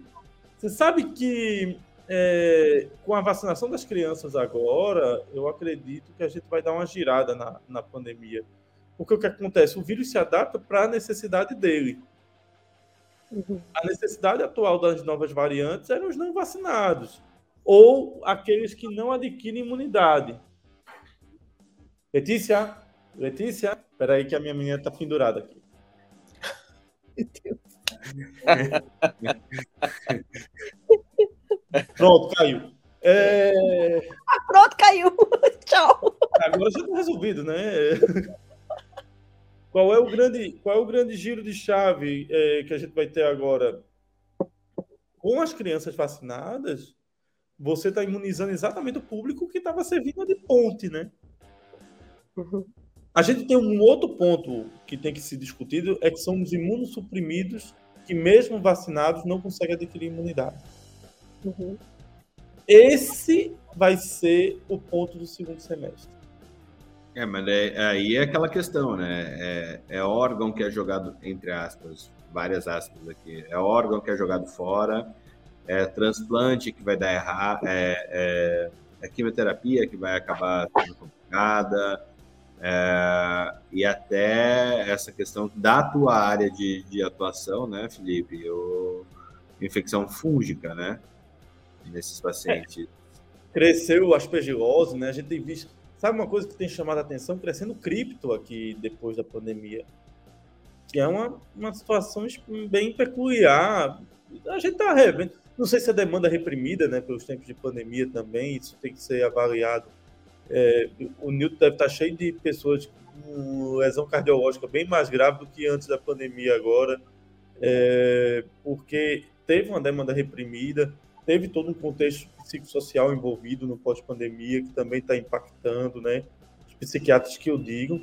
Então, assim, nós temos várias situações para reconstruir nesse pós-pandemia, inclusive daqueles que não conseguem se imunizar. Esses, coitados, vão usar máscara, viu? Se bem que já existem medicações de prevenção para a Covid com bons resultados. Né? Eu, eu faltei essa. Como eu estava fora do troca de plantão, eu faltei essa, essa parte do, do, do das drogas preventivas. Tem, um, tem agora. A gente tem um documento, posso até mandar para vocês, das oito drogas que estão aprovadas pelo FDA atualmente e qual é o impacto delas no tratamento e na prevenção. E saiu o Regeneron como prevenção, porque ele não tem capacidade uhum. para Ômicron, saiu como tratamento mas entrou o Tigavimab e o Silgavimab, que é uma combinação de drogas para poder a gente impedir a entrada do vírus na célula, né? É, tá autorizado pelo FDA e foi autorizado agora pela Anvisa também, já, já tem no Brasil, né? E é para um grupo bem específico de pacientes que tem o perfil para esse tipo de medicação. Qualquer pessoa pode tomar? Qualquer pessoa, teoricamente, pode tomar quem trabalhar na linha de frente, teoricamente, deveria ganhar isso antes da, da vacina. Agora, só... água, né? Você dá uma água, um, uma água Mas, antes de comer, um balãozinho de água antes de começar teu dia. Mas é aquela história, não adianta você trocar pela vacina. Por isso que é um grupo específico que tem benefício, é porque é aquele grupo que não consegue ter a vacina. Então, se você pode se vacinar, vacine, meu amigo. Vacine que é muito melhor. Agora você toma a dose do remédio uma vez e aí dura por 12 meses. Que coisa, né? Aí os, os antivax vão adorar, né? Dá-me dose, dá-me dose. O, o, o, melhor, o melhor fator. Achei, achei, achei. o mais legal é a gente ver que o melhor fator para os anti-vaxxers aqui no Brasil foi o, o, Dória não ser candidato a presidente. porque agora é bem capaz de voltar a produção em massa da vacina do Butantan, porque ele não vai ser candidato a presidente. É possível, né? Mas, mas, mas Felipe, me preocupa também a questão do custo da é, economicidade dessas coisas, né? Então, quer dizer, vale a pena ainda depois de quatro doses, né, de vacina, alguns já pegaram, por exemplo, eu, eu peguei Covid duas vezes e tenho três doses, ainda não tomei a quarta. É, vale a pena é, esse custo, porque eles são imuno, imunobiológicos aí pelo final aí da, do nome, né? É, a gente gastar com isso depois da vacina, estou falando do ponto de vista de economia da saúde, né? Em relação às instituições que que podem pagar por isso, como os planos de saúde ou até o sistema público mesmo. O que é que você acha? É como eu falei no começo, né, Nilton? Não é para todo mundo e não é para ser para todo mundo. Então é, um, é, uma questão de um grupo muito, muito, muito específico. Eu vou dar um exemplo. Esses pacientes que não adquirem imunidade, eles se internam 482 vezes mais. Eles vão para a UTI 350 vezes mais eles têm um impacto de, de, de custo muito alto quando tem a doença em si. E você fazer um tipo de medicação dessa que custa entre 12 a 14 mil reais, teoricamente você está gastando mil reais por mês, né? Pensando no uso por um ano. Para um perfil, vale a pena, mas para você fazer amplamente, não, porque assim, a vacinação ainda é e sempre será a principal forma de prevenção a gente tem que pegar a exceção. Para você ter uma ideia, aqui na, na, na, no serviço que eu trabalho, que é o maior serviço de transplante de quimioterapia daqui do Nordeste, quando a gente foi contabilizar quantos pacientes teriam benefício com a droga, deu em torno de 50 pacientes. Aí você fala, pô, 50 pacientes dá quase meio milhão de reais, vamos dizer assim, 600 mil reais. É um internamento de três pacientes desse. Uhum. Internamente. É, e a gente está de novo na grande discussão demonizada né, da, das, do, do, dos produtores de medicamento e do ganho que essas empresas têm e de como isso é manipulado, né? E, e, e assim, um prato cheio para essa nossa questão, principalmente aí no Brasil, no mundo, né? Dessa dicotomia, né? O bem contra o mal. É sempre essa coisa maniqueísta, assim. A gente, a gente parece que é necessária essa narrativa, né? Essa narrativa. Acaba, isso acaba tocando a carruagem sempre, né? Isso aí é terrível, né? Porque assim é, cria uma desorganização de política de enfrentamento. Né? O Fernando falou aí, quer dizer, há quantos séculos que a medicina produz conhecimento e na Covid agora, no ano passado, nós ficamos muitas vezes baseados na opinião de especialistas, porque eu acho é, ginecologista tratando Covid, oncologista tratando Covid, e, e, e, a gente ficou, quer dizer, toda a medicina baseada em evidência foi jogada no lixo durante a Covid e a gente ficou baseado em quem sabia narrar melhor a sua história, né, para poder convencer. E aí fica essa briga aí do bem contra o mal, do vacina contra é, o antivacina, enfim. E isso atrapalhou demais a, a, a, o tratamento como uma política, vamos dizer assim, de Estado mesmo, dizer, olha, é uma doença nova, o que nós temos de conhecimento é isso, que dá para fazer é isso, e o dinheiro vai comprar isso para a gente enfrentar, que é o que se tem agora no momento. Então, assim, não houve no Brasil uma diretriz de enfrentamento da Covid, assim, geral houve as ações, cada um tratava Covid, o governo é, escondia a vacina e depois libera a vacina, e, e, e, a gente, e a gente foi assim, né? O nosso Covid foi esse. É, é, e outra, os sistemas de saúde privados, como é o que eu represento, se virando para pagar essa conta, e agora a conta chegou no pós-Covid de uma forma, é, é, eu vou dizer uma coisa, quase desastrosa para a saúde suplementar, onde então, tem vários é, negativos esse ano pela, é, é, pela consequência da Covid, inflação da Covid, uma série de outras coisas, a volta da Covid, os sequelados da Covid e muitas outras coisas que tem esse ano, dengue, chikungunya, é, é, tudo ao mesmo tempo agora, né? E, e, e, e, isso tudo, eu acredito que teve muita consequência também da não intervenção um pouco mais precoce. Que a gente poderia ter tido no Brasil como grande é, expertise que a gente tem na política de vacinação, por exemplo, né? É uma das coisas que a gente poderia ter ido um pouco melhor, eu acredito. Mas é isso. Nada, não é, não é, um, não é um discurso político, tá, Fernando? É apenas uma Não, assim, Newton, é, eu sou da seguinte opinião: tudo é um discurso político porque a gente precisa ser político. É, faz parte da nossa índole ser político. Política é, nada mais é do que você expressar as coisas que você acredita que são, são importantes para a sociedade, você acredita que são importantes para a sociedade e que beneficiam você mesmo também. Né? Então, não existe fazer política sem benefício próprio. Não, existe isso. Não existe fazer nada sem benefício próprio. Não existe nada, nada. Então, assim, é necessário que a gente pare também de falar que política é escolher um lado. Não, política não é escolher um lado política é a gente defender. Tem noção de que tudo é política, diferente de ser partidarista, né? É Exato. muito diferente disso. E realmente, toda, todo o nosso ato é político, em última análise, porque a gente vive em sociedade, a gente não vive sozinho no meio do mapa. Mas eu acho que a, a, tua fala, e eu acho que eu, a gente falou isso durante o Troca do Plantão no ano passado inteiro, é, falava já o que, que ia ser o Covid longo, e essa pandemia é uma pandemia que veio para durar 30 anos, porque o fato dela, todas as inovações tecnológicas que ela ia trazer, realmente ia mudar a medicina por 30 anos. A gente vai continuar vendo benefício desse desastre por 30 anos, 40 anos, que nem foi com HIV, isso a gente contou várias vezes. É, e, e, mas o que trouxe à tona é que como é necessário a gente ensinar de novo o médico a contar a história, o profissional de saúde a contar a história. Ah, porque o que a gente está vendo assim é um bando de gente que nem passar um caso sabe, né? não, não consegue contar a história para um, para um colega de profissão, quiçá contar a história para outros colegas de profissão e ainda para a sociedade. Não é à toa que a gente perder, vem perdendo espaço, porque a gente não sabe contar história.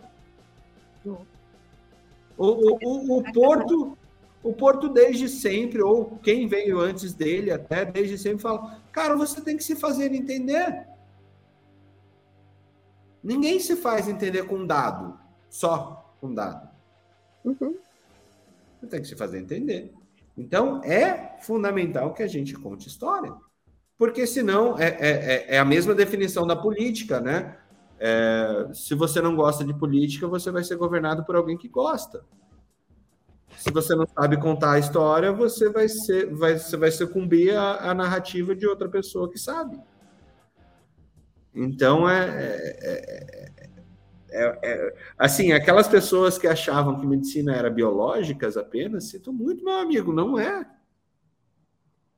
Se você achava que, que não tinha matemática na medicina, é matemática caramba. Se você não achava que medicina não, é, é, não tinha é, humanas, cara, Pelegrino lá atrás, cara da direita, hardcore direita, mas um baita bioeticista, baita bioeticista, falou a medicina é mais humana das ciências é mais científica das humanidades.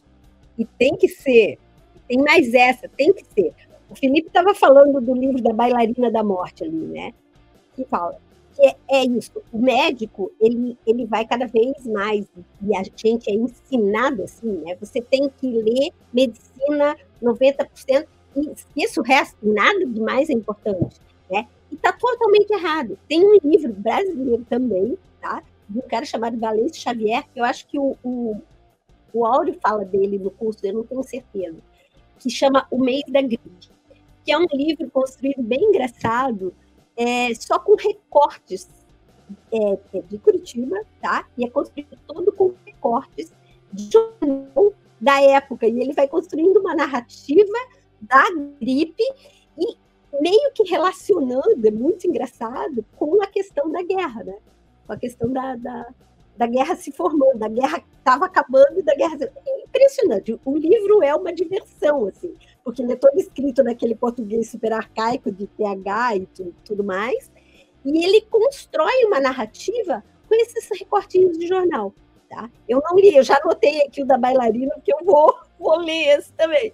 Mas, assim, o médico precisa ter essa noção de que o, a, a, torrezinha de cristal dele, assim como a torre de cristal do escritor, do poeta, né? E, e assim, há muito já se disse que o poeta é a antena da raça, e é, sabe? É o cara que tem capacidade de prática narrativa de contar história. E isso existe desde que a humanidade é humanidade antes não era nem escrito, né? E a, a, o, o Auri fala muito bem disso na questão da pré-história e tudo mais, mas hoje é. E quem tem a mínima capacidade narrativa, tá? Tem uma força política maior também. Porque a, a política vai, vai, Sabe, se eu contar a minha história e for mais convincente que a tua, por mais que eu tenha números, tenha certeza, eu ganho você. Facinho. É, você, você tocou num assunto, e, e eu acho esse assunto tão importante, que é a questão do storytelling na medicina e em qualquer área da vida. Porque depois que você para para pensar. Eu comprei um livro agora do Carmine Gado só sobre isso. Não sei se você já leu, Fernando. É, comprei agora nessa viagem. Qual? Carmine Galo, que é Storytellers. Putz, tá ali dentro. E é um, é um novo, é um lançamento. É, é, mas ele, assim, ele se baseia nos grandes contadores de história, é, Steve Jobs, é, esse pessoal que conseguiu se projetar através de, lógico, construiu, inventou e criou alguma coisa, mas soube contar bem aquela história ao ponto de convencer os outros a abraçarem aquela causa que eles estavam, né? E isso é muito importante. Se, se a gente parar para pensar, toda a história foi construída, além dos vencedores, né, além de, além de pelos vencedores, pelos que souberam contar melhor a, a, a sua história ao longo do tempo e convencer os outros, né? Então, isso é muito importante, essa característica do médico também. O que eu vejo muito na nossa, na nossa profissão é a gente se reclamando, ah, mas que tal, tal é, profissão agora tem um piso, tal profissão agora conseguiu tal coisa. E a gente sempre se lamentando, né, de um modo geral, que a gente está ficando para trás e nós somos os tais e não conseguimos, né? Basicamente é isso que a gente pensa. E, mas é porque a gente não conseguiu contar nossa história direito para alguém que pudesse inter, é, interferir por nós, entendeu? Para que a Exato. gente. A nossa história foi contada por outras pessoas que modulou a impressão da sociedade sobre o médico. Ou seja, nada, nenhuma briga que o médico for entrar hoje, ele consegue ganhar porque tem uma pressão grande dizendo que a gente é um bando de filhinho de papai é, que, que, que, nasceu em berço de ouro. Privilegiados. Privilegiados. E daí tem uma pessoinha muito legal que fala disso, que o, o Felipe falou ainda há pouco que ele é pai de duas meninas, né? Tem uma escritora que eu super, super te recomendo. Ela tem TED Talk também, que chama Chimamanda Ngozi Adichie, tá? Que ela tem um, um manifesto, é, é, chamado Manifesto Feminino, é como criar filhos, filhos e filhas feministas, tá? Que é genial. E ela tem um TED Talk que é maravilhoso. Entrem lá e escutam, que ela fala isso aqui, que é o perigo da história única. Que é, a gente sempre só vê um lado da história. Né? A gente vê o lado do cara que contou melhor e normalmente do cara que foi vencedor, né? Porque ninguém vem aqui contar a história do perdedor. Vamos combinar? A gente não conta a história do perdedor. A gente não. conta a história do vencedor. A gente. É, é, a minha avó tinha um termo para isso que não é nem educado, mas eu vou falar mesmo assim, que é assim, ó, o diabo sempre caga no monte maior, não adianta. Sabe? Ele não vai no monte menor. Então, ninguém perdeu, esquece ele, eu vou promover o que ganhou. Tá? já começa isso antes de ganhar, a gente vê isso nas nossas eleições, que eles vão manejando as estatísticas para quê? Para você não, não, A gente tem aí muito forte a história do, do voto útil, né? Vamos votar em quem vai ganhar, não vamos votar, ninguém quer votar em quem vai perder. Isso é feito demais, mas demais. Eu trouxe aqui até o livro aqui, é, peguei aqui, ó. Storytelling. É. Aham. Já, storytelling. Isso, exato. Carmine Galo, ele já escreveu muita coisa aí também das é, biografias. Carminho. Uhum. É, é, bem interessante. Olha, conta a história com Steve Jobs, Papa Francisco, Churchill e outras da liderança. São pessoas que souberam contar a história bem contada, né? E, mas, mas se você for, eu tenho, eu tenho três filhas, assim, eu nem preciso ensinar mais elas a serem feministas, já, já, já são demais. Elas te ensinem, é, Ela, é, que elas te ensinem. Elas que me ensinam, na verdade, Fernando. É impressionante. Tem cada discussão filosófica aqui. Eu tenho meninas grandes já, né? Minha filha, quatro, tem uma de 22 e tem uma de, tem uma de 9. Mas todas três são já com uma pegada é, feminista e eu acho bacana. Assim. O mundo é das mulheres e vai ser cada, cada, é, cada vez mais. Muito bacana isso. Deixa eu só demonstrar. É, mas a gente ainda vive na lei machista, desculpa. é, aqui é, é, muito legal esse site. O Gapminder foi um, foi um dos sites que me abriu para o mundo da estatística e como que a gente comunica mal em estatística. Tinha um cara chamado Hans Rosling, que foi o cara que inventou esse negócio. Eu vi o TED desse cara, achei é, fenomenal, fenomenal lá atrás. E... Oi, Hans Rosling. Ele é, ele não é da Chucrutilândia aí, ele é da Suécia. É, acho que é É, e ele, eu, o primeiro TED que eu vi dele, ele falava de HIV, como que era o HIV na África e tudo mais.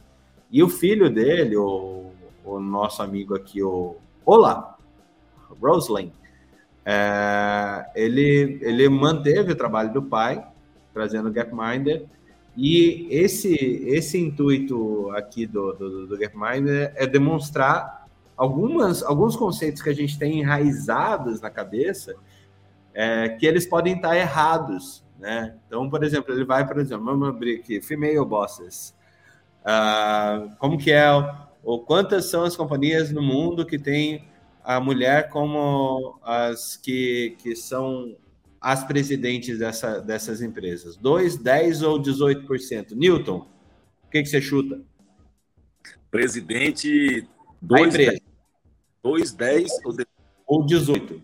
É, eu, eu vou chutar 2 ou mesmo 2%. 2%? Então vai lá, ó, 18% das empresas têm mulher como coisa. Ó, a gente está errado como 89% das pessoas que afirmam que são 2%. Né? Então, ele, ele brinca, né? Ah, as mulheres é, chefes não são tão raras como antigamente. Mas essa, essa má concepção fazem é, as mulheres underestimar, é, subestimarem suas chances. E daí eles trazem outras questões tal, e vão desenvolvendo como essas é, questões do passado é, ainda, ainda são prementes hoje. Quer que eu volte ou volto? Quero! Eu vou te dar um dado do mundo real da minha empresa, e 70% das lideranças da Unimed é, de mulher, é feita de mulheres, 70% dos colaboradores também é, são é, mulheres. Mas o, a diretoria, que nós somos três, só são três homens. Né? Então, é, é, é mas a passada que eu faço também tinha uma mulher na diretoria. Mas ainda assim, nos, nos cargos mais altos há uma minoria. E não é nem tanta questão de salário, que, lógico, também não vou transferir a minha realidade para outros, né? Mas, em termos de salário, elas ganham bem também, ganham tanto quanto o homem, não há diferença. É, na saúde, né? Na saúde a gente vê isso, a saúde, a saúde ela é mais feminina do que as outras profissões, as outras indústrias, para falar a verdade. É, mas tem ainda são discrepantes isso que você falou. Elas podem, a maioria chega até a, a, a camada logo abaixo da diretoria, né, da, da, da, da presidência, no caso. Né? É difícil você ver. É, eu fui num evento, que eu não vou falar o nome dele aqui, que tinham 35. Não, tinha 28 pessoas no palco de abertura do evento é, as eminências do evento. Tinha uma mulher que alguém resolveu, viu que estava acontecendo isso e resolveu chamar a assessora para subir no negócio. Né? só para ter um mínimo de representatividade. Evento de saúde, evento da indústria da saúde, mas isso aconteceu. Né? É, e, e, e, é legal que isso começa a chamar a atenção. Começa a chamar a atenção da gente que, cara, não está certo. É, não, isso, isso não está certo. Né? É, então fica a dica aí para vocês do Gapminder, compartilhem para as outras pessoas, porque ele, ele traz essa, essa visão é, diferenciada. Felipe, você é o cara que falou pouco hoje, por incrível que pareça, é a câmera, por acaso. É, abre o Não, nosso. É, eu consegui um, consegui um feito aqui. Durante a apresentação, eu, eu, consegui manter minha menina em dieta zero e consegui coletar os exames dela que ela precisava fazer. Isso tudo durante a apresentação. Então agora eu estou com a menina que coletou exames, que não comeu, que não caiu quando subiu nas coisas e que agora já está liberada agora. Olha, a vida não é fácil, viu? É, Tava que nem os chinês com os pratinhos lá, né? É uma, Fala... Atrapalhou um pouco a câmera, eu ia, eu ia fazer esteira ali, mas, mas agora tem. Aí eu achava, eu não sabia que era por essa plataforma, né? Eu achava. Aí eu ia fazer esteira e voltei de não, agora é com câmera, né? Vou ter que sentar aqui para participar. Oi, Letícia. E aí, beleza? E aí? Mostrando o, o, o de bichinhos aqui, curativo. Você vê, a vida não é fácil. Enquanto isso, eu estava aqui também recebendo os documentos do, do fellowship aqui, de transplante. Olha, é, a vida é dura, viu? Que bom, que bom. Até as oito da manhã já fiz quatro coisas. É, nunca, nunca, nunca você pega menos coisas que você é, mais coisas que você pode aguentar. Então, agora eu vou já... fazer, não quer pagar que eu não paguei ainda. É, e depois enfrentar o Jaguadarte, né? Gente, é... esse foi ótimo, nosso segundo episódio. Newton, fica tranquilo. Próxima vez, se quiser desligar o seu microfone, fazer esteira, o seu, a sua câmera, fazer esteira, fica, fica à vontade. É, a gente sabe do horário. Eu não quero. É, esse programa não é para ser um, um impedidor de, de, da atividade física, lembrar de cuidar antes de, de nós mesmos. É, isso também é um exercício para a alma e, e, e para o cérebro. Mas eu queria agradecer vocês por mais esse dia aqui, por esse troca de plantão, viu? Eu agradeço. Obrigado, Fernando. Para mim foi sensacional estar de volta aí. Eu acho muito legal, cara, esse formato, né? De que vão entrando conversas aleatórias aqui, a gente começa num tema, bota outro no meio e vai. Acho bacana. É, eu, eu tinha separado pelo menos 10 artigos e coisas para falar, mas obviamente eu não consigo, então fica ali na academia médica depois para poder discutir tudo isso. Eu fui a primeira que tinha, começou, né? Cara, eu coleciono caneca, viu? Eu coleciono caneca e eu quero uma dessas. Eu vai, vai, vai, vai, Napoleão, ó. Eu coleciono caneca. Uau! E, e, e, essa aí eu quero de volta. Aqui, ó. Aqui, esse aqui eu comprei lá em Paris, até um N aqui, aí é o N de Napoleão, né? De Newton. Vai, em chega aí, Newton. Aí na, nas, nas é, indicações aqui, né? Tem no, no Grey's Anatomy tem uma, uma série, não uma série tão nova, uma série mais antiga, que a, a, a japonesa lá, poderosa, Sandra Oh, ela faz, é, ela vem para a Suíça trabalhar na Suíça, numa clínica suíça, e ela faz um coração 3D, tá? Só para você assistir. Aquela história que o poeta é a antena da raça, né? Mas é, mas é, eu acho que é, assim, sabe? Super legal isso aí. Muito bom. Massa, massa, massa. Falando nisso, essa parte de tecnologia de impressão 3D foi muito mostrada lá no HackMed também, Fernando. Impressionante quem apresentou. Gabriel, né? É, e, e eles apresentaram modelos de para ginecologia, né, obstetrícia, baseados, eles pegam a ressonância, ultrassom e constroem os modelos tridimensionais e tinha um trabalho lá para é, pessoas, mulheres deficientes visuais, para elas tocarem e sentirem tridimensionalmente o bebê. Foi, é muito bacana, viu, cara? Legal. Legal. Legal. É, a gente teve no, na época que a, que a Cláudia, as clínicas, até como meio de ganhar mais é, e capturar mais valor de cada cliente, ao fazer o 3D, é, elas mandam imprimir.